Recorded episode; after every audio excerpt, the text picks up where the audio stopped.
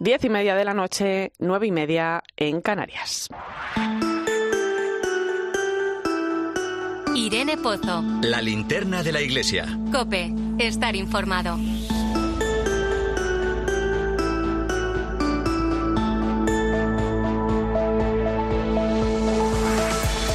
¿Qué tal? Muy buenas noches. España es uno de los países con más consumo de pornografía.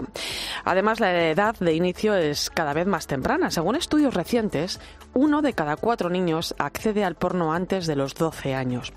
Muchos de ellos lo hacen con apenas 8 años de edad. La verdad que los datos son escalofriantes, sobre todo pensando en la adicción que este hecho puede provocar y en las consecuencias que pueda tener en su vida. El Gobierno ha confirmado esta semana su intención de desarrollar un plan para impedir el acceso a los menores a contenidos nocivos como la pornografía, pero es algo que va un poco más allá, ¿no? Aquí entra en juego también, por ejemplo, el ámbito educativo, ¿no? Esto es eh, algo que preocupa, eh, por supuesto, a la Iglesia, que, eh, que está apostando por una educación afectivo-sexual que muestra que la sexualidad es bella y no es violenta. Educar en el afecto, educar en el amor, en el respeto, en la entrega e incluso en la responsabilidad sexual. Es un deber que tenemos como sociedad, como educadores, como familia, porque no nos olvidemos que los padres somos los primeros responsables de la educación de nuestros hijos. Estamos ante un problema preocupante. El Papa Francisco, en su ciclo de catequesis, hablaba esta semana de la lujuria como un vicio peligroso, especialmente en el ámbito de la sexualidad. Decía, si no está contaminado por el vicio, el enamoramiento es uno de los sentimientos más puros. Y es verdad, si no hay amor, la vida es más triste. Uno puede incluso experimentar la temida soledad. Nos volvemos egoístas, se pierde el sentido de muchas cosas. Nuestros niños y jóvenes tienen que aprender a amar, como hicimos nosotros, somos el mejor ejemplo para guiarles en este camino. Porque el hombre no puede vivir sin amor, como dijo Juan Pablo II, el amor auténtico es un vago sentimiento ni una ciega pasión. No es un vago sentimiento ni una ciega pasión, es una actitud interior que compromete a todo el ser humano. Bienvenido a la linterna de la iglesia, te saluda Irene Pozo en este viernes 19 de enero. La linterna de la iglesia. Irene Pozo. Cope, estar informado. Y como cada viernes ya sabes que puedes seguirnos a través de las redes sociales, estamos en Iglesia Cope en Facebook y Twitter, hoy con el hashtag linternaiglesia19.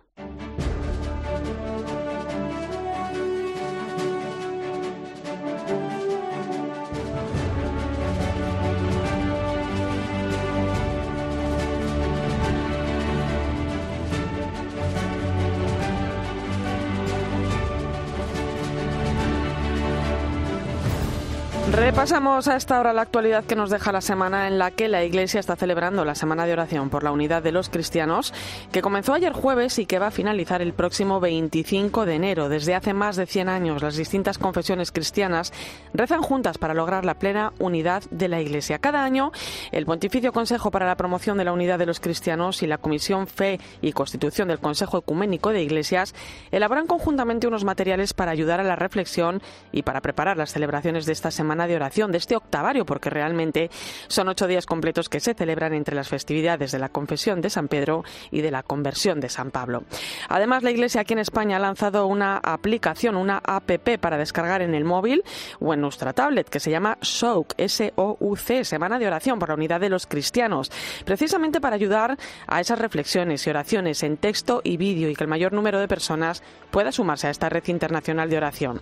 Rafael Vázquez es el director de Doctrina de la Fe en la Conferencia Episcopal y responsable de Relaciones Interconfesionales. Los obispos en España han hecho una carta dirigida a todos los fieles en las que acentúan que hagamos de nuestra iglesia una iglesia de acogida, la posada del buen samaritano, donde todo el mundo pueda sentirse a gusto, acogido, donde nadie se sienta excluido.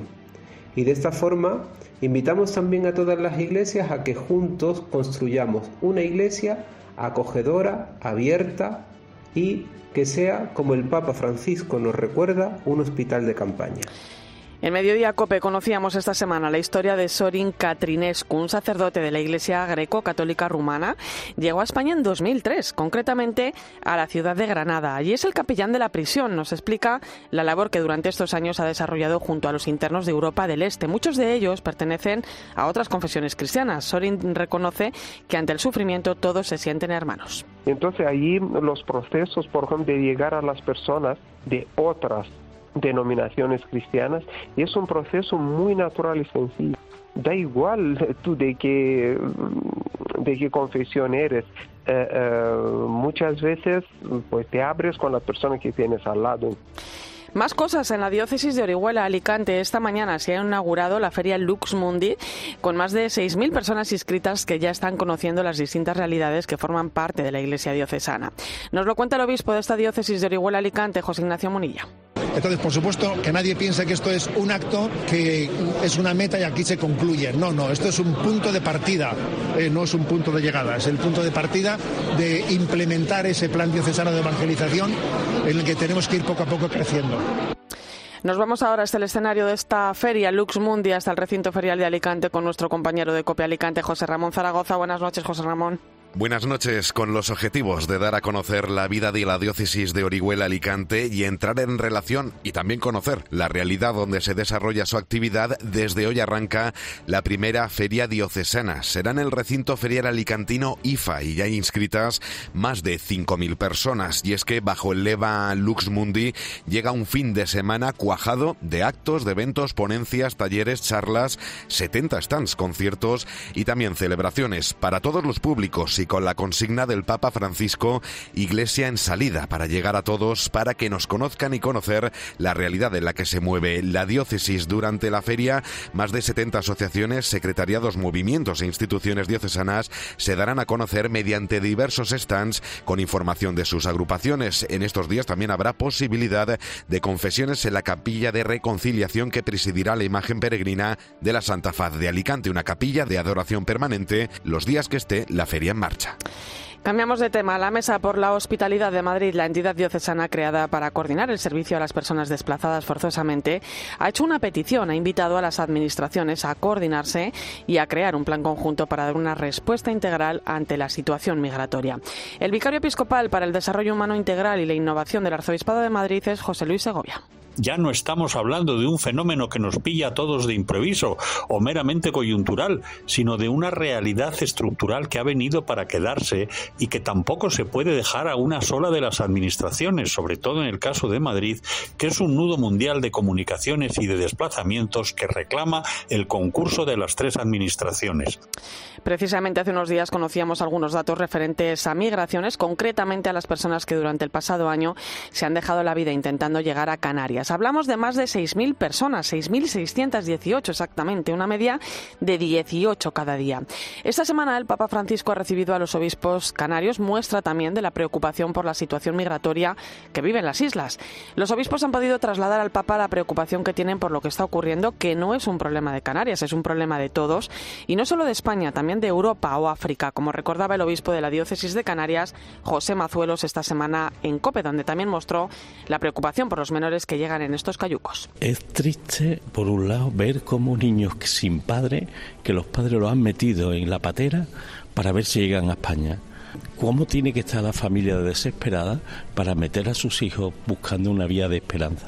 Y esa es, un, es una realidad nueva que estamos encontrando ahora, porque hasta ahora venían menores, ¿vale? De 15, 16 años, gente que más o menos se valían por sí mismos.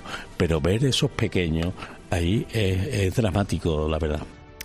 Y es que casi 4.000 migrantes han llegado a Canarias en lo que llevamos de año. Uno de los puntos calientes de llegada es la isla del Hierro. Allí hay tres sacerdotes para atender toda la isla. Sus nombres son José Manuel, Gabriel y Darwin.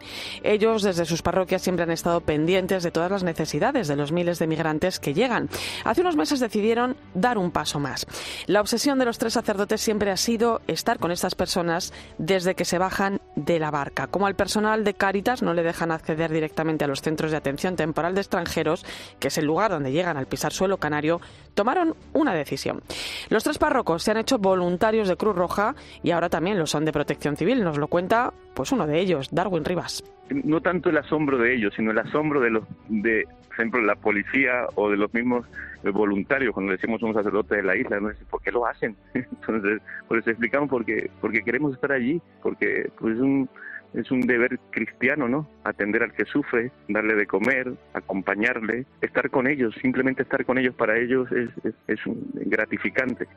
A esos migrantes los reciben, les dan de comer y los llevan a albergues, sobre todo los acompañan en todo lo que necesitan. Es un acompañamiento integral. Darwin nos cuenta que la mayoría de los migrantes que llegan a esta isla del Hierro proceden de Senegal. Hacen un viaje de unos cinco o siete días y llegan en unas condiciones muy malas. Gabriel Hernández es eh, otro de los sacerdotes del Hierro que cada día se pone su chaleco cuando le avisan que están llegando los cayucos. Como uno va también eh, de cura, aunque vayas con el chaleco, y ellos te van diciendo, ah, Cristian, Cristian, entonces se ríen, eh, comparten, porque al final en sus países, a no ser los, los extremistas, ellos comparten con las familias cristianas. Hace unos meses llegó una de estas pateras procedente de Senegal. En ella viajaban dos chicos que eran cristianos. Cuando se dieron cuenta que las personas que le ayudaban eran sacerdotes, rápidamente quisieron hablar con ellos. Les hicieron muchas preguntas. Eh, ¿Dónde estamos? ¿A dónde vamos? Nos explicaban un poco en, allí en sus pueblos, ¿no? En los que estaban. en lo que pude hablar en francés, lo poco que entiendo de francés, pues nos explicaba un poquito la, vivencia de, sus pueblos de la fe y cómo salieron de allá. Junto con el resto de voluntarios y trabajadores de la isla, esos tres sacerdotes se han puesto sus chalecos de protección civil y acompañan a los migrantes que vienen a España buscando un futuro mejor para ellos y para sus familias. Y un apunte más, en Palencia mañana va a tener lugar la toma de posesión del nuevo obispo de esta diócesis. Se trata del sacerdote Miquel Garciandía Goñi, a punto de cumplir los 60 años, hasta ahora ha sido vicario episcopal de Mendialde, en la diócesis de Pamplona y Tudela. Nos vamos hasta allí, Cope Palencia, Manuel Lobejón. Mañana sábado la Catedral de Palencia será testigo de la llegada de un nuevo obispo a la diócesis. Una celebración que comenzará a las 11 de la mañana y donde el sacerdote navarro don Miquel García Andía Goñi tomará el relevo de Monseñor don Manuel Herrero tras siete años al frente de la diócesis palentina. Los he sentido y así lo siento y por eso lo agradezco como un don, como una gracia. Todos los hombres sabemos que van pasando los años y llega un momento que la caducidad y la fragilidad también se hace presente. Entonces ahora pues comienza una nueva etapa con un nuevo obispo, don Miquel, que me imagino que hará camino con todos, eh, sinodalmente, continuará su labor de, de anunciar el Evangelio, la alegría de crear y de creer aquí en esta tierra nuestra palentina. La ordenación estará presidida por el nuncio de su santidad en España, Monseñor Bernardito Auza, y será retransmitida en abierto por 13 Televisión.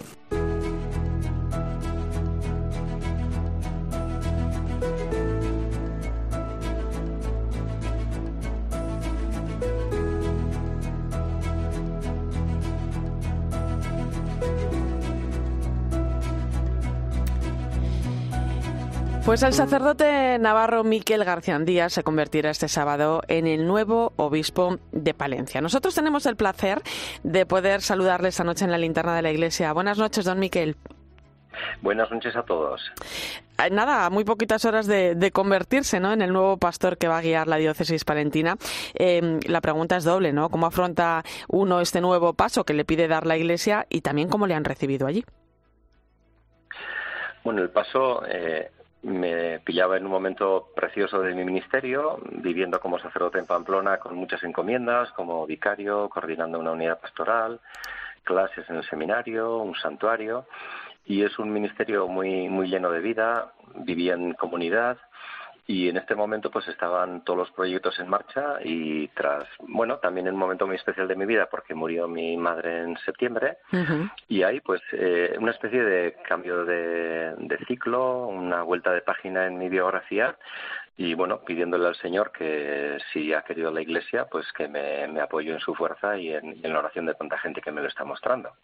¿Cómo le han recibido allí en la diócesis?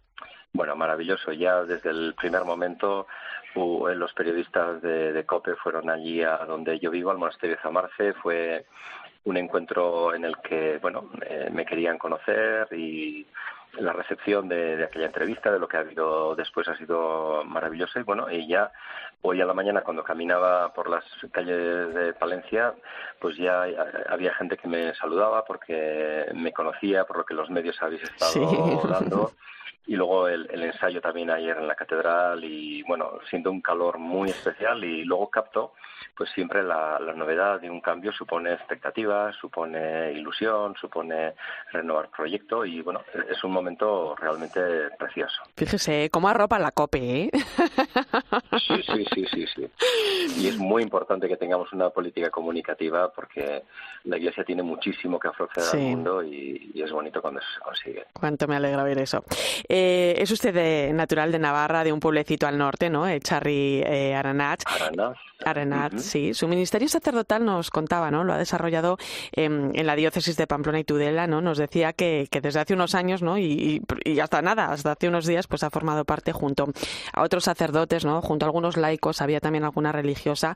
Pues era un, un programa de conversión pastoral, ¿no? En una unidad, ¿no? Que estaba formada por cerca de 30 parroquias. Es una forma muy sinodal. ¿Cuántas? Claro, nosotros ya en el año 16, una de las catequesis que preparábamos en la diócesis de Pamplona-Tudela para el nuevo plan de pastoral, literalmente la segunda catequesis se titulaba Sinodalidad y corresponsabilidad, porque sinodalidad era en la eclesiología de un gran profesor de eclesiología, José Ramón Villar, eh, hablábamos ya en el año 16 de esa palabra que luego se ha visto que con los años realmente tenía un recorrido y, porque claro, la Iglesia Católica, además del primado y de la colegialidad, estaba la sinodalidad. Desde los hechos de los apóstoles, la Iglesia es esto. Ahora se trata de reactivar algo que está en nuestro ADN, en nuestro origen. ¿Qué se trae de, esta experiencia, don Miquel?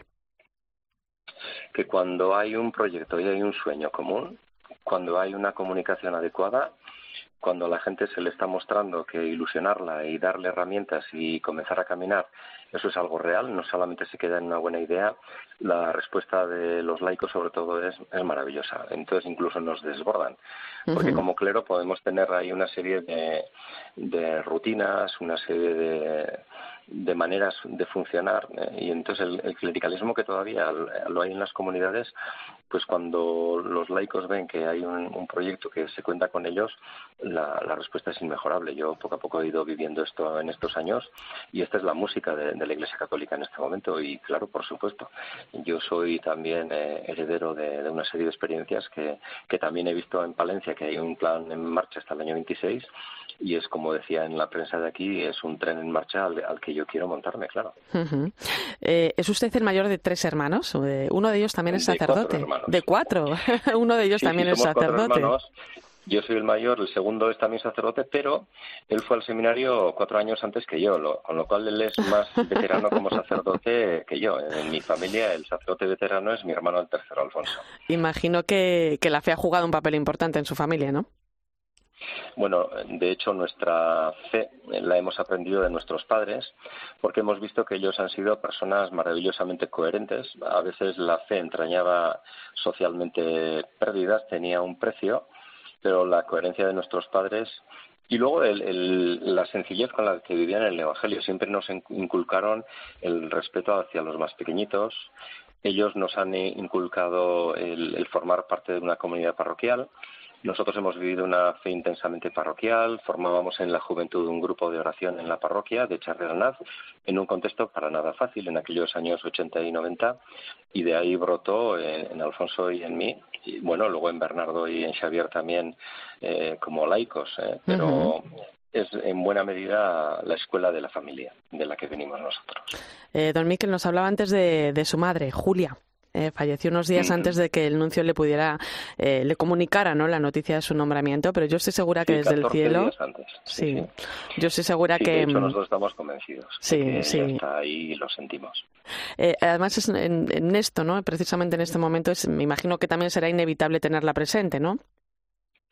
Obviamente, yo pienso que ya mañana en la, en la celebración hemos tenido en cuenta que en el momento de difuntos, claro, eh, rezaremos por todos los difuntos de Palencia, de nuestros amigos, de nuestras familias, y quien será representante de todos ellos y la que será mencionada en la Eucaristía será Julia.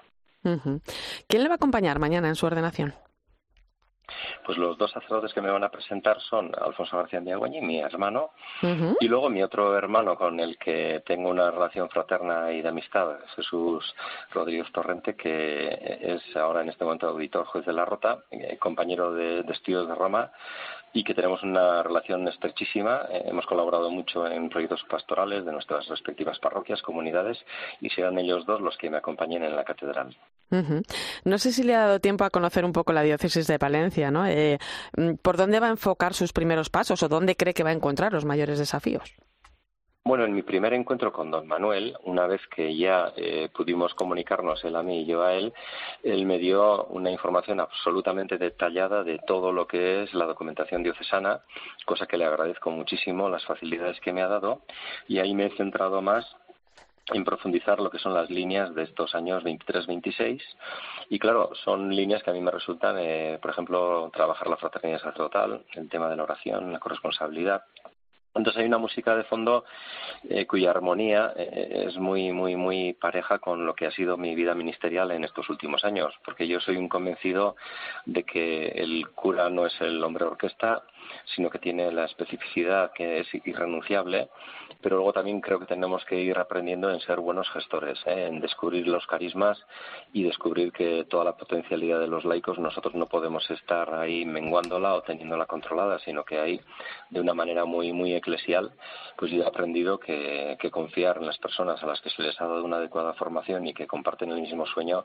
es maravilloso, eso es la Iglesia. Aunque hemos hablado de varios aspectos de, su vida, quizá los más conocidos, pero ¿cómo es eh, en lo personal Miquel Garciandía? ¿Qué le gusta hacer al nuevo obispo de Palencia? Bueno, entre mis hobbies, digamos, más más habituales ha sido la montaña. Yo vivo en un pueblo rodeado por tres sierras y siempre el ir al monte ha sido nuestra. Bueno, luego también he sido peregrino, he ido cuatro veces desde Roncesvalles hasta Santiago caminando, la peregrinación, por Italia, por Polonia, JSMJ, como, como toda mi generación. Y luego también, como vivía en un monasterio que tenía 10.000 metros de jardín, pues a, a mí me gustaba mucho pues todo lo que era desbrozador, el tractor, la hierba, y eso era una especie de, gimnasio y de psicólogo a la vez. He podido ser muy feliz en un entorno rural, porque luego mis tareas como vicario, como profesor, pues eran también muy complementarias a esto. ¿Qué ha metido en la maleta, don Miquel? ¿Qué se lleva y qué deja en Navarra? Bueno, dejo una comunidad viva y dejo muchos proyectos en marcha y con la alegría de que no me está para nada ahí nostalgia en ellos, sino que veo que un liderazgo cuando es sano eh, siempre viene muy bien los cambios, ¿eh? porque si no un líder puede convertirse en alguien sospechoso y peligroso, porque al final puedes terminar comiendo ese proyecto. Y en este momento tanto la unidad de atención pastoral como el santuario de San Miguel de Aranar, donde estábamos y estamos desarrollando un proyecto. De hecho, hoy eh, ha venido a mi ordenación el prior de Mont Saint Michel, un proyecto europeo encaminado a los jóvenes de cara al jubileo del 25. Entonces dejo aquellos proyectos, pero en algunas reuniones también había gente que decía este proyecto ya requiere la implicación de algún obispo y este, este proyecto requiere la vinculación con Santiago de Compostela. Entonces yo creo que ahí está el, fino humor de Dios que ha hecho que ahora yo sea pastor de Palencia, que es la diócesis que está a medio camino entre Navarra y Santiago de Compostela y que todos esos anhelos de evangelización y proyectos que ya hemos empezado con jóvenes pues puedan seguir adelante. Pregunta obligada antes de despedirle. Eh, ¿Cómo sueña don Miquel la Iglesia? Bueno, la Iglesia la sueño como una, eh, esto se lo escuché a cantar la mesa, la Iglesia es una comunidad toda ella enteramente eh, carismática, es decir, todos movidos con el Espíritu Santo, cada uno descubrimos nuestro carisma, y es una comunidad itinerante, es decir, no instalada, sino que ama el poder estar caminando codo a codo, hombro a hombro con los hombres y mujeres de nuestro tiempo, llevando nosotros dentro del fuego del Evangelio. Y lo más maravilloso de la iglesia es que hemos tenido que bajar de los pedestales y que nos toca caminar o descalzos o en sandalias con todos los demás. Y esa es la iglesia que yo amo y, que sueño. Pues don Miquel Garciandía, nuevo obispo de Palencia, mañana sábado a las 11 de la mañana será ordenado, comenzará su ministerio episcopal en una ceremonia que, por cierto, podrá seguirse a través de, de 13. Muchísimas gracias por su tiempo, rezamos por usted y le mandamos un fuerte abrazo. Pues muchísimas gracias, unidos en el Señor. Escuchas la linterna de la iglesia. Con Irene Pozo. Cope, estar informado. Uno de cada siete cristianos sufre persecución en el mundo, tal y como denuncia la ONG Puertas Abiertas, que desde hace 30 años publica un informe anual con la lista de los 50 países más perseguidos. Ana Medina, buenas noches. Nos llega... Así es, buena. Ana, buenas noches. Nos llega con retos, esperanzas y propuestas de acción concretas, ¿verdad, Ana? Así es, buenas noches. Uno de cada siete cristianos en el mundo ha sufrido persecución y discriminación por su fe en el último año. Puertas Abiertas, entidad religiosa que apoya a los cristianos perseguidos desde 1955, ha presentado en España este miércoles su lista mundial de la persecución 2024. En ella redirige nuestra atención a los países que lideran el ranking de persecución de los cristianos. En el África subsahariana ha aumentado la violencia contra los cristianos por el fortalecimiento de grupos yihadistas aunque este informe señala también a Oriente Medio y al norte de África como lugares cada vez menos seguros para la fe cristiana. En América Latina, Nicaragua hace crecer la preocupación tras irrumpir en esta lista, aunque aún por detrás de Cuba, el más peligroso para los cristianos en esa parte del mundo. Son algunos de los datos que difundió el director de Puertas Abiertas en España, Ted Blake, a quien preguntamos qué podemos hacer para contribuir al fin de esta violencia. Lo primero que podemos hacer es pedir a Dios que intervenga en las vidas de los cristianos que son perseguidos, que los fortalezca y que les ayude a permanecer firmes y fieles a pesar de todo lo que están sufriendo. Lo segundo que podemos hacer es dar a conocer esta realidad a otras personas. Por último, podemos hacer una petición al gobierno que defienda el derecho a la libertad religiosa nuestro gobierno puede exigir a los gobiernos que persiguen a los cristianos que cambien su forma de actuar frente a esta situación de la persecución de los cristianos. Como signo de esperanza, el número de asesinados por su fe descendió el último año, aunque aumentó el de desplazados y el de ataques o clausura a la que se ven sometidos muchos templos cristianos. En unos minutos llegamos a las 11 de la noche, las 10 en Canarias. Nos vamos a acercar a Nicaragua. El obispo Rolando Álvarez ya está en Roma tras ser desterrado de este país. Llegaba junto a un grupo de sacerdotes y seminaristas hace apenas unos días. Analizamos la situación que vive este país, que es uno de los lugares donde se cometen mayores violaciones a la libertad religiosa en el mundo. Será enseguida. Recuerda que estamos en Iglesia Cop en Facebook y Twitter, hoy con el hashtag Linterna Iglesia 19. Pensando? Escribe a Irene Pozo en Twitter en arroba eclesiacope. Y en nuestro muro de Facebook, Eclesia Cope. La NASA ha publicado su primer informe sobre la existencia de ovnis, objetos volantes no identificados. Algo de importancia debe tener, Gaona. Lo que han dicho al final es algo así como no tenemos idea de lo que son los ovnis, UFOs o FANIs o como quieras llamar. En COPE de 10 de la mañana a 2 de la tarde, los sábados y domingos, el mejor entretenimiento lo encuentras en fin de semana con Cristina López Slichting. Buenas noches. El número premiado en el sorteo del cuponazo celebrado hoy ha sido 61.107 61107, serie 56056. Puedes consultar el resto de los números premiados en juegos11.es. Mañana tienes una nueva oportunidad con el sueldazo del fin de semana. Y ya sabes, a todos los que jugáis a la 11, bien jugado.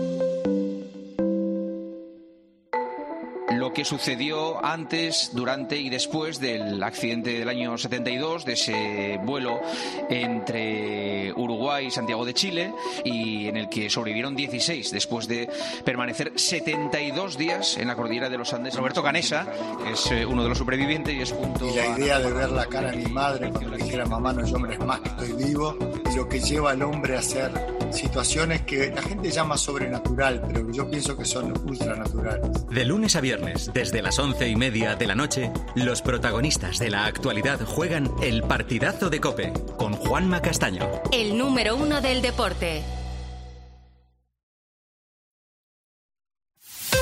Escuchas la linterna de la iglesia. Y recuerda, la mejor experiencia y el mejor sonido solo los encuentras en cope.es y en la aplicación móvil. Descárgatela. Busco amor, salud y toda la felicidad del mundo. Y en las rebajas un poco de todo. Cuando buscas, no siempre encuentras, pero en las rebajas del corte inglés siempre encuentras lo que buscas. Con descuentos en moda, deportes, hogar, accesorios, lencería, zapatería. Del 7 de enero al 29 de febrero, las rebajas del corte inglés. En tienda web. Por la mañana en la radio. La última hora y el rigor de Carlos Herrera. Si aumentan los ocupados, pero aumenta el paro, es porque se cuenta como trabajadores aparados. Y los trabajadores o son pluriempleados o tienen empleos de medio pelo. De lunes a viernes desde las 6 de la mañana, todo pasa en Herrera en Cope.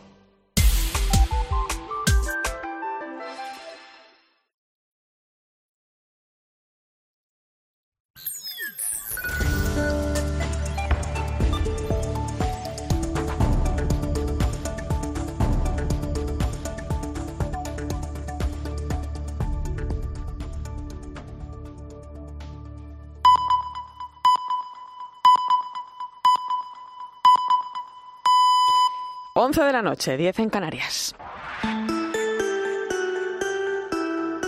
Irene Pozo. La linterna de la iglesia. Cope, estar informado.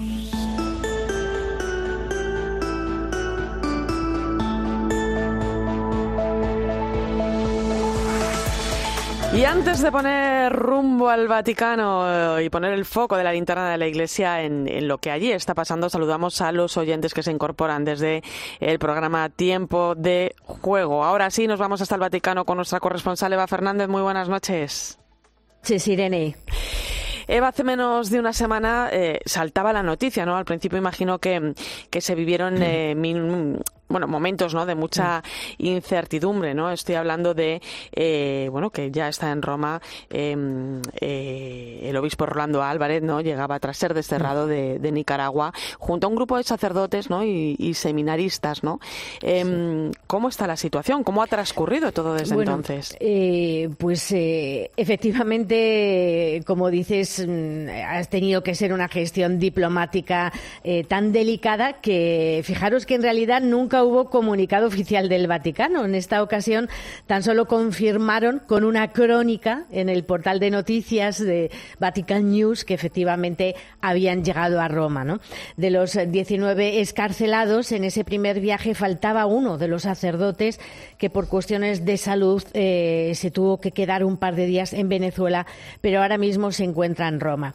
Y todos, por cierto, eh, están recuperándose, pero en paradero desconocido. O sea, no aquí en Roma, aunque parezca mentira, y, eh, y, en el fondo es una ciudad pequeña, em, eh, bueno, pues eh, es lo que ha pedido, lo que realmente la Secretaría de Estado ha pedido a todos, lo que les ha pedido a ellos y, lógicamente están evitando hacer declaraciones que puedan perjudicar a los católicos del país, por lo tanto, no es que estén escondidos, ni están retenidos, ni mucho menos, porque hacen vida normal y corriente, eh, salen cuando tienen que salir, pero digamos que no se dan a conocer, ¿no? Van de incógnito, ¿no? A los desplazamientos que hacen en Roma. Y, es, y prueba de, que la situación eh, fue muy complicada, sigue siendo complicada en Nicaragua, es que el régimen sandinista ha presentado esta segunda escarcelación como un viaje al Vaticano, eh, en el que agradece a la Santa Sede la coordinación de este viaje y su coordinación respetuosa y discreta. ¿no? Probablemente por eso la Santa Sede Secretaría de Estado en esta ocasión mm, ha evitado hacer cualquier tipo de comunicado. ¿no? La nota oficial del régimen sandinista no menciona si es que hubo condiciones ¿no? que, se pidieron para esa escarcelación, ¿no? pero sí que habla de, de acuerdos de buena fe, de buena voluntad, que buscan promover el entendimiento, mejorar la comunicación entre la Santa Sede y Nicaragua. ¿no? Desde que Ronaldo Álvarez fue arrestado en agosto de 2022. Em, cumplía condena, como sabemos, en una prisión de máxima seguridad, conocida además como el infiernillo, ¿no? Como, como debía de ser, ¿no? De hecho, el Papa denunció públicamente las condiciones en las que se encontraban, mm, pues recientemente, durante su primer Ángelus de 2024. Em, hay otro obispo entre los liberados, Isidoro Mora, obispo de Siuna, que em, fue arrestado el 20 de diciembre precisamente por rezar por Rolando Álvarez durante la misa. Sea, que esperemos, Irene, que la persecución al menos se detenga. Esperemos que sea así, que la Iglesia deje de estar en el punto de mira en Nicaragua. Bueno, habrá que habrá que ir viendo, ¿eh? Eh, sí, Eva, hoy el Papa ha mantenido un encuentro con la Federación Internacional de Universidades Católicas. Eh. Bueno, y a pesar de su resfriado, no ha querido dirigirles unas palabras donde les ha pedido ser protagonistas en la construcción de una cultura de paz, o sea, globalizar la unidad y la concordia y no la indiferencia y la polarización, ¿no? Sí, eh, eh, un discurso que ha entregado a cada uno de los participantes porque efectivamente les explicaba que el resfriado era persistente, ¿no? Pero les ha pedido que lo leyeran detenidamente, ¿no? A la vez que les agradecía el bien que hacen las universidades porque siembran la ciencia, la palabra de Dios y el verdadero humanismo. Explicaba al Papa que hace ver que el hombre tiene valores y que hay que respetarlos. El texto es muy alentador, muy recomendable para todos los que se dediquen a la enseñanza, ¿no? Y ahí el Papa señala que las universidades deben ser también expresión de ese amor que anima toda acción de la Iglesia, que, que, que incluso eh, decía, dice el Papa, que se pueda tocar con la mano, ¿no? Porque un proyecto educativo no se basa únicamente en un plan de estudios perfecto, no consiste en otorgar títulos académicos únicamente, sino también hay que promover el descubrimiento de vocaciones fecundas, de inspirar caminos de vida auténtica y también les anima a no caer en la tentación de encerrarse tras los muros. Muy interesante este aspecto que señala el Papa, en una burbuja eh, segura eh, que evite los riesgos o los desafíos culturales, dando la espalda a la complejidad de la realidad, porque el miedo, explica el Papa, devora el alma. Y además eh, utiliza un texto de Unamuno para señalar que, que la neutralidad es una ilusión y una universidad católica debe tomar opciones que reflejen el Evangelio, debe tomar partido y demostrarlo con sus acciones de una forma nítida. Eh, y, y- y explica mm, concretamente el Papa, hay que ensuciarse las manos evangélicamente en la transformación del mundo y al servicio de, de la persona humana. Eh, este domingo celebramos el. Domingo de la Palabra de Dios. Es un día que, Sí. que el Papa Francisco instituyó pues hace relativamente poco, ¿no? En, en el año 2019. Mm. Eh, Bueno, con la intención de, de promover la lectura de la Biblia, ¿no? Y, y la evangelización, ¿no? Mm. Eh, es un día de mucho significado, Eva. ¿Cómo se va a celebrar en el Vaticano? Sí, sí, es cierto que es reciente, pero ya cinco domingos de la Es que palabra de parece Dios. mentira, ¿eh? Sí, sí, la pandemia nos ha matado, ¿eh? Total, pero vamos, increíble. Me acuerdo perfectamente aquel primer domingo de la palabra de Dios. Y el Papa eh, lo que va a hacer es celebrar misa a las nueve y media, la Basílica de San Pedro. Al finalizar la misa eh, va a entregar a, todos los que asistan el Evangelio de Marcos como un símbolo de la importancia que tenemos todos de conocer bien las Sagradas Escrituras. Y como siempre mm, ocurre en estas jornadas, va a ser una celebración llena de simbolismo porque el Papa va a conferir los ministerios de lector y de catequista a distintos laicos. En total van a ser 11 personas de orígenes muy diversos, Brasil, Bolivia, Corea, el Chat, Alemania, a las Antillas. Y además, Irene, lo más significativo, lo, mm, lo que va a ser especialmente bonito de este Domingo de la Palabra de Dios es que posiblemente, lo más seguro, es que el Papa lance oficialmente el año de la oración. Un año de la oración que nos va a servir a Qué todos bonito. para prepararnos para el gran jubileo de 2025. Qué sí, bonito, sí. efectivamente. Pues muchísimas gracias, compañera. Y qué falta hace ¿eh? la oración. Sin duda, sin duda, sin duda, necesaria. Gracias y- Bueno. y, buen fin de semana. Un fuerte abrazo, Y Eva. Un fuerte abrazo, gracias. Un abrazo para todos. Linterna de la Iglesia. Con Irene Pozo. Cope. Estar informado. 11 y 8 minutos de la noche, 18 en Canarias. Entramos en tiempo de tertulia. Hoy me acompaña en el análisis el doctor en comunicación social, director del grado de humanidades de la Universidad CEU San Pablo, Fernando Bonete. Muy buenas noches. Buenas noches, Irene. Y la directora del semanario Alfa y Omega, Cristina Sánchez. Bienvenida. Irene, buenas noches.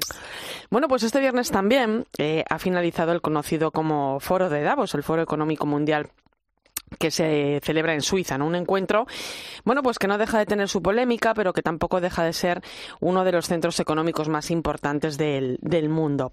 Los conflictos armados, el comercio, la inteligencia artificial o el cambio climático han marcado la agenda de estos días, donde también el Papa Francisco ha dirigido un mensaje a su presidente ejecutivo, ¿no? Para el Papa, el Foro de Davos tiene como objetivo orientar y reforzar la voluntad política y la cooperación mutua, y es una importante oportunidad para que todas las partes se comprometan en construir un mundo mejor, ¿no? Hasta ahí, bueno, pues suena todo muy bonito, ¿no? Pero eh, también el Papa lamentaba, sin embargo, eh, Fernando, que cuando uno mira a su alrededor, pues se encuentra con un mundo cada vez más lacerado, ¿no? Claro, es un encuentro, como decías, con sus polémicas, pero es un encuentro en el que hay que estar y es justo que el Papa Francisco esté, puesto que no olvidemos, muchas veces se, olvida porque parece que hace falta perspectiva, hace falta que pase el tiempo y mirar atrás para ver estas cosas, pero no olvidemos que el Papa Francisco fue el primer líder mundial, es decir, la Iglesia fue la primera institución a nivel mundial que puso el dedo en que el sistema económico, el que el modelo económico debe cambiar, que es urgente que cambie, ya no en la teoría y en las ideas, sino en la práctica y de manera realista. Él fue el primero que llamó la atención sobre esto con el movimiento de la economía de Francesco en el 19, un movimiento que sigue activo por la economía del bien común, por la economía civil y por otra parte, además de la justicia de que el Papa Francisco estuviera ahí y tuviera su, su momento, el discurso es esencial para comprender el mundo de hoy, y comprender que la economía no puede ser y no puede estar centrada solo, no puede ser un constructo basado en los bienes materiales, sino que debe entrar en la ecuación los bienes relacionales de una vez por todas. Y segundo, es, es un discurso importante porque al final define el papado de Francisco. No hay interés en los descartados, no hay interés en las periferias y no hay interés por los bienes relacionales en el modelo económico y no puede haber un interés en el cambio climático y en el cuidado del planeta si no hay también esta incorporación de los bienes relacionales en el modelo económico. Por lo tanto, es, es una intervención importante porque es un líder mundial en este sentido y porque al final nos habla de, de, su papado. Y que todo está relacionado, ¿eh? Yo me hago una pregunta. Y año tras año, mensaje tras mensaje, repetición tras repetición, ¿esto tendrá algún tipo de calado? O sea, porque cuántas veces ha dicho el Papa a mm. las empresas que fomenten la responsabilidad social, que los salarios tienen que ser dignos, que no pueden ser responsables de la pobreza, que no puede haber gente hoy que se muera de hambre. ¿Cuántas veces hemos escuchado esto? Y yo me pregunto, ¿habrá habido algún cambio significativo? Tú decías, ¿no? no puede, mm. Tiene que haber cambios en la, en la estructura relacional. Los hay, vamos viendo brotes verdes. Es, es, o sea, independientemente de que el Papa esté ahí y esté constantemente hablando siempre de su mismo mensaje, la gran pregunta que me hago yo, y después de otra vez otro foro de Davos, otro año más, con todos los líderes económicos reunidos en Suiza, es ¿Alguien tiene el oído abierto a esto que está hablando, que es de perogrullo, que es de responsabilidad, no de responsabilidad social, es de la propia humanidad, de la propia naturaleza del ser humano? ¿O este mensaje va a caer en saco roto? Yo creo que es una es la pregunta de oro, ¿no? En este tema y es la reflexión que muchos nos hacemos cuando hablamos de economía del bien común y del cambio que tiene que producirse en, en, la economía, que las ideas son muy bonitas y la realidad no es tan bonita. Yo quiero pensar que sí, que está habiendo un cambio, al menos en una cierta generación de personas. Yo creo que la generación más joven eh, sí que está planteando una mentalidad distinta hacia lo que significa para ellos la economía y creo que también está habiendo un cambio a nivel empresarial. Bien es cierto que creo que en este momento, que no olvidemos que es de transición, ¿eh? porque esto es un movimiento que empieza en 2018-2019, los grandes cambios a nivel mundial tardan décadas, generaciones, incluso siglos en producirse, ¿no? Yo creo que también tenemos que dar espacio. Pero yo también estoy viendo un cambio en las empresas. Bien es cierto que a lo mejor el cambio es, eh, como dicen por ahí, del whitewashing, ¿no? De lavar la imagen, un cambio para simplemente parecer que están haciendo algo, pero ya es algo. Por lo menos ya están dando conciencia de que hay una nueva generación de personas que buscan otra cosa y aunque solo es por el, aunque solo fuera por el egoísmo de tenemos que darle a estas personas lo que quieren para poder seguir sobreviviendo y seguir eh, subsistiendo, al menos sí está habiendo un avance. ¿Hasta dónde llegará el cambio y si el cambio verdaderamente se producirá? Eso no lo vamos a saber ni tú ni yo. No creo que lo veamos. creo, ¿eh? Yo, fíjate, lo pongo al mismo nivel que el sínodo, ¿eh? No sé si veremos esos, cambios. Hombre, hay que tener un poco de fe y de esperanza, por favor. Esto es, esto es. y además es cierto que pequeñitos brotes verdes, pues sí que se van, se van viendo, ¿no? Y es como el sínodo, o sea, tú coges el sínodo y ahora mismo es implanteable eh, dar marcha atrás en muchas cosas, ¿eh? Entonces, bueno, pues también hay que dejar que las cosas avancen. Eh, Vámonos con Nicaragua. La mm. noticia llegaba hace apenas una semana. Durante el pasado fin de semana conocíamos, eh, lo contábamos antes, ¿no? Que, dos obispos, dos seminaristas y quince sacerdotes nicaragüenses que estaban en prisión habían sido escarcelados y enviados al, al Vaticano, ¿no? Entre ellos, el obispo Rolando Álvarez, quien fue condenado en febrero de 2023 a 26 años y cuatro meses de prisión acusado de traición a la patria. Bueno, es que eh, ya lo que faltaba es, ¿no? La, el exilio, ¿no? O sea, ha sido todo un proceso. Es que el proceso de la dictadura de Ortega es tremendo, ¿no? Como van eh, confiscando bienes, anulando personalidades jurídicas, anulando libertades y ahora el exilio, ¿no? Que eso es realmente eh, Rolando no quería salir de su país. Mm. No, no quería irse. Estar de hecho, yo al principio, cuando saltó la noticia, no me la creía. ¿eh? No, es que ha sido impensable, ¿no? Rolando o salido. ¿Cómo le hemos visto abrazar la cruz a este hombre? Yo me pregunto cómo le habrán sacado de ese país, porque no se quería ir ni atado. Yo de Nicaragua os puedo contar en primera persona lo que ha sucedido con la dictadura, porque yo lo he vivido en mis carnes. Yo llevo presidiendo eh, unos años una asociación, una ONG que montamos hace 18 años en un reparto de la ciudad de León, en Nicaragua, y lo hemos tenido que cerrar y 250 niños este año se han quedado sin acceso a nuestra guardería, a nuestro comedor infantil y a nuestro psicólogo que trabajaba con ellos. ¿Por qué?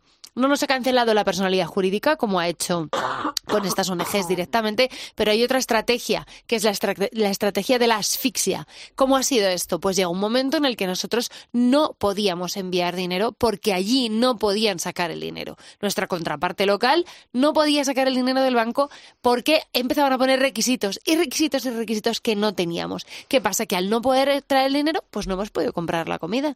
Después de mucho luchar, de mucho buscar, de mucho tal, hemos tenido que cancelar la ONG. Es decir, esto es, lo estamos viendo números que son como muy objetivos de, pero que esto está pasando a escala brutal también por la asfixia. O sea, es que eh, la Iglesia de Nicaragua viene sufriendo desde hace casi seis años, ¿eh? cuando comenzaron las protestas, verdaderos ataques por parte del gobierno de Ortega, ¿no? Y, en todo este tiempo hemos visto, eh, bueno, a varios obispos, sacerdotes, religiosos en prisión, alguno en el exilio, otros expulsados directamente del país. Acordaros de las hermanas de, de Teresa de Calcuta Sí, que las llevaron a la frontera con Costa Rica escoltadas como si fueran. Sí, sí, eh, totalmente. O sea, delincuentes armados. ¿no? Eh, hemos visto el cierre de medios, el cierre de medios de comunicación de católicos, también de otras organizaciones, edificios de la Iglesia confiscados, ¿no? Y al final, bueno, pues el problema es que el régimen de Daniel Ortega no contempla eh, otra solución más que el exilio, ¿no? Por eso la libertad de Rolando Álvarez y muchos otros no se ha producido antes, pero el exilio no es libertad. Mm. Yo creo que das en, en la clave, Irene, cuando dices que el régimen no se plantea otra solución que esta. Es más, Nicaragua, en sus 200 años de historia como justo lo estaba pensando ahora se cumplirían 200 años el bicentenario ¿no? de, su independencia Nicaragua en toda su historia contemporánea y, su historia como estado es que no se ha planteado otra manera de hacer las cosas pero no Nicaragua el pueblo nicaragüense sino los sucesivos gobiernos nicaragüenses no se han planteado otra forma de hacer las cosas que mediante la revolución y el, y el eh, papel que ha desempeñado la Iglesia durante estos 200 años, tú decías, es que lleva seis años la Iglesia sufriendo esto. Yo diría más. Lleva 200 años la Iglesia sufriendo esto, porque el discurso de la Iglesia durante estos últimos 200 años ha sido, no, no es la revolución militar, no es la revolución política la que nos va a traer la libertad y la que nos va a traer la verdad a Nicaragua. Es otra revolución distinta, que es la revolución del perdón, de la reconciliación y de atender a los más necesitados. No olvidemos, Nicaragua es el país hispanohablante más pobre del mundo. O sea, cuando imaginamos aquí la pobreza en nuestro país nos podemos hacer una idea, tú sí, ¿no? Pero eh, al final es esta la idea, ¿no? Y, esa verdad incómoda de que la verdadera revolución no es la política y el militar molesta mucho al poder, molesta muchísimo. Y al final no tienen otra solución que esta.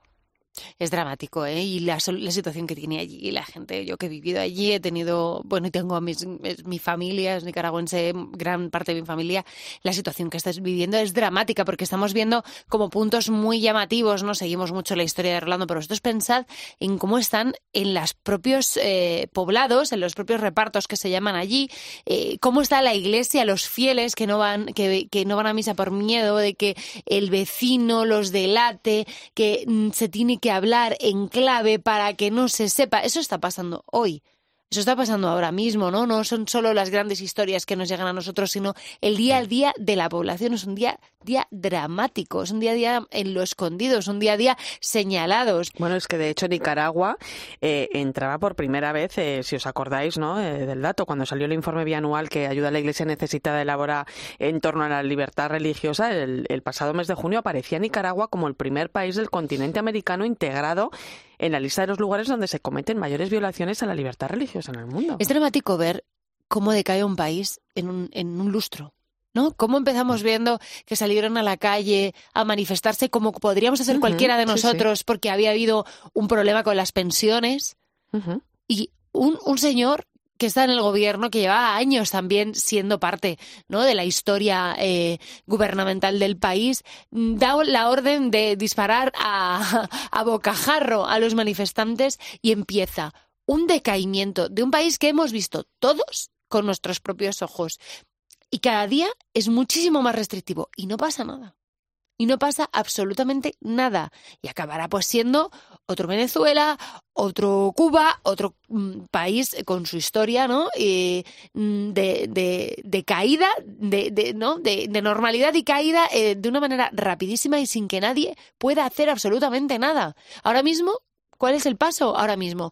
Eh, la noticia, exiliados en Roma. Ya pero es que vamos, vamos a hacer algo. O sea, vamos a solucionar lo que está pasando en este país, que es, que es que no hay nadie que le ponga fin. Y este señor y su han mujer. expulsado y automáticamente 16 eh, organizaciones otra vez han sido cerradas, 16 ¿Eh? ONGs. Pero es que este señor y su mujer, no olvidemos que no es Rosario Murillo. que es Rosario Murillo, que son los dos, ya tienen estratégicamente colocados a todo el mundo en, en los lugares estratégicos y no sabemos hasta cuándo continuará esto. Y, ya, y lo estamos contemplando con viéndolo a través de ¿no? los medios de comunicación como tantos estamos viendo ahora, ¿no? Vemos a los exiliados luchando, diciendo, hablando, pero no podemos hacer nada. Nos parece absolutamente dramático, porque dices, el, si lo desconoces, pero es que lo conoces, sabes perfectamente todo, absolutamente todo lo que está sucediendo y lo tienes que mirar desde la barrera. Oye, ¿creéis que, que el régimen tiene de Nicaragua tiene miedo a, a la Iglesia Católica o a los católicos? Creo que sí, absolutamente. Yo por eso eh, antes antes en el tema de la economía no y de Davos decíamos tenemos que desplegar una, una mirada esperanzadora sobre el futuro y yo también quisiera ser eh, o mantener la esperanza aquí, pero al mismo tiempo no quisiera mm, pecar de, falta de realismo y, veo muy difícil que esta solución, o sea, perdón, veo muy difícil que esta situación pueda eh, solucionarse o pueda llegar a una solución. Te lo planteabas tú en la pregunta con, con Eva, ¿no? Esperemos que esto pueda ir a mejor lo dudo y lo veo muy difícil porque durante toda la historia de reciente de, Nicaragua esto ha sido una constante. Sido una constante y, un no parar, ¿no? Y este discurso, como decía antes, molesta mucho, porque la verdad molesta mucho y que quieran llamar la atención sobre las penurias y la desatención que hay sobre el pueblo nicaragüense, molesta sobremanera. Y la prueba la tenemos en, bueno, a mí me consta este que hay una persecución a nivel personal, ¿eh? Claro, bueno, es que esa es otra. Tú, tú, planteabas la reflexión, Cristina, o sea, ahora que está muy de moda el tema de la cancelación, ¿no? Y sentirse cancelados en nuestras democracias. Hay cancelaciones y cancelaciones, ¿eh? Y lo que están eh, viviendo estas personas allí es, otro nivel. Bueno, eh, es dramático, absolutamente dramático, y todo depende también un poco de las relaciones, porque hay diócesis, realmente diócesis que están mucho más perseguidas que otras. Eso es otro drama que es para abrir un melón que también se podría analizar aquí, porque depende de cómo el, obispo esté respondiendo o esté pues como Rolando, ¿no? Porque nosotros a los que más conocemos es a Rolando, a Baez que también está en o sea, eh, que han sido especialmente críticos con el régimen, pero si es que se exponen en los, a, los, a los sacerdotes, hasta en las misas, grabaciones para ver lo que dicen en las eh, Eucaristías y depende de lo que digan sus homilías, los eh, encarcelan o no, es que es imposible vivir así. Ahora también depende pues del grado de exposición que tenga el sacerdote, que tenga la congregación religiosa, etcétera. Lo de las misioneras de la caridad fue dramático. Fue dramático por pues, pues vamos a recordar y vamos a recordar dos segundos a los oyentes lo que pasó. Las misioneras de la caridad, por ejemplo, ahora que hablamos de 16 ONGs y decimos una cifra así al tuntún, vamos a hablar de cosas concretas. Ellas llevaba, gestionaban una casa donde había niñas que habían sido violadas por sus familias. Cuando las llevaron a Nicaragua, esa, o sea, a Costa Rica, esas niñas volvieron a las, los brazos de los familiares que las habían violado. Es que cancelar una ONG no es una cosa baladí. Cancelar una ONG es que una niña vuelva a la casa de su violador. Ojito. O que un anciano se quede en la calle. Efectivamente. Bueno, la situación es muy delicada y además la vía del diálogo parece eh, cada vez más distante, ¿no? Em, ¿Qué creéis que se tiene que dar, ¿no? Para mm, llegar a, una mínima convivencia pacífica? Bueno, se tiene que dar que haya un derrocamiento de ese gobierno. Es imposible de otra manera, ¿no? Porque están totalmente obcecados en, en el diálogo. No lo sé, tendría que haber un milagro o, o, un, o, un, cambio radical en el gobierno, porque es que hay una obcecación que no es que no es eh, que no es normal, no es lo habitual, no es no es algo que tenga facilidad como de, de solución a corto plazo, creo yo, ¿no? Porque son una pareja, un matrimonio que no es, o sea, que está completamente desquiciado. Y en añadidura, tú decías, Cristina, el, el, apoyo internacional y yo creo que España aquí tiene una responsabilidad histórica innegable y, y, una ligazón con, con, Nicaragua también innegable, ¿no? Y creo que, bueno, cuando eh, hablamos ¿no? De, de, de, los totalitarismos y las dictaduras y de que no pueden volver a producirse y que no pueden volver a darse en el mundo, pues es que las hay y deberíamos ¿no? hacer algo. Decías antes que Nicaragua es uno de los países más pobres hispanohablantes. ¿A quién le interesa el apoyo internacional a Nicaragua? Es, es que nadie va a, a, molestarse tres segundos en ponerlo en su agenda porque no interesa a nadie, no tienen nada. Si es un agujero, es un país uno de los países más pobres del mundo, efectivamente. No interesa a nadie, es imposible. Bueno, seguiremos de cerca la situación, ¿eh? porque, porque, bueno, efectivamente, como decía Cristina, ¿no? El caso más conocido es el del obispo Rolando Álvarez, pero eh, allí todavía la Iglesia continúa y, veremos todavía muchos más movimientos. Oye, antes de dar el paso a los compañeros de, de, tiempo de juego, sabéis que el Vaticano tiene una asociación deportiva que se llama Atlética Vaticana. Es el primer club deportivo creado en el Vaticano que, bueno, pues a través del deporte promueve valores, ¿no? Como la fraternidad, la solidaridad, la inclusión.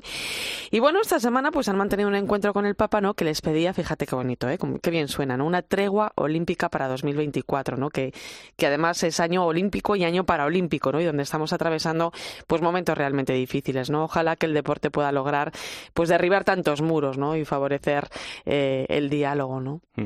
Yo la verdad es que tengo que confesar que no soy muy fan del fútbol, pero sí soy fan de la historia y, madre mía, y, y sí soy fan de la historia y, y cuando la tregua olímpica, ¿no? Se constituye en, en el siglo Antes de Cristo, ¿no? Por los griegos.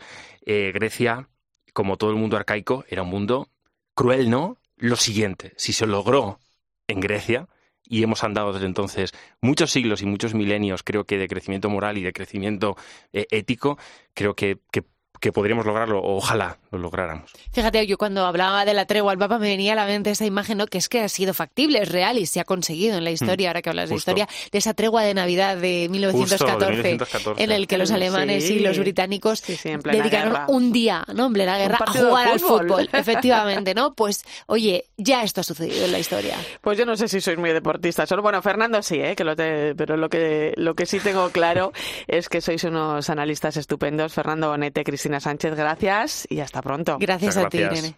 Gracias también a ti por acompañarnos esta noche en la linterna de la iglesia. Te quedas con el partidazo de Cope y Joseba Larrañaga.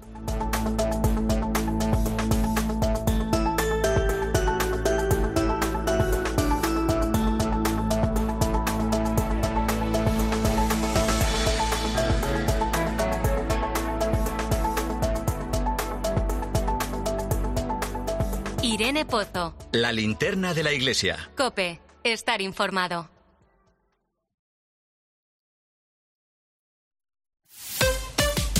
Escuchas Cope. Y recuerda, la mejor experiencia y el mejor sonido solo los encuentras en cope.es y en la aplicación móvil. Descárgatela. Ponme un mollete y un café. ¿El café corto o largo? En un país con tantas posibilidades, hay un lugar para todos. Descubre nuestra cama Citroën Made in Spain con condiciones especiales hasta fin de mes.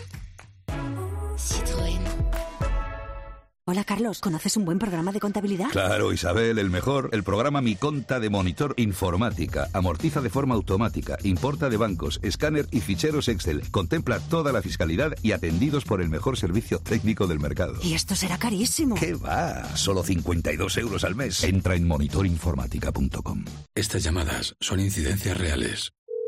Me salta el diferencial de la luz todo el rato. Es que se me está levantando la tarima y parece como una mancha de humedad. En estos momentos, ¿qué seguro de hogar elegirías? Mafre, la aseguradora de más confianza en España. Ahora con todos los servicios en tu app. ¿Sí, papá? Hija, Yastel nos ha mejorado la tarifa. ¿Otra vez? ¿La fibra? Sí, y los gigas. Pero papá, que a mis amigos no se la han mejorado. Lo siento, hija, es que somos de Yastel. ¿Pero qué quieres? ¿Que mole más todavía? ¡Más! Seamos sinceros, a todos nos gusta mejorar. Por eso en Yastel volvemos a mejorar las tarifas por el mismo precio. Llama al 1510.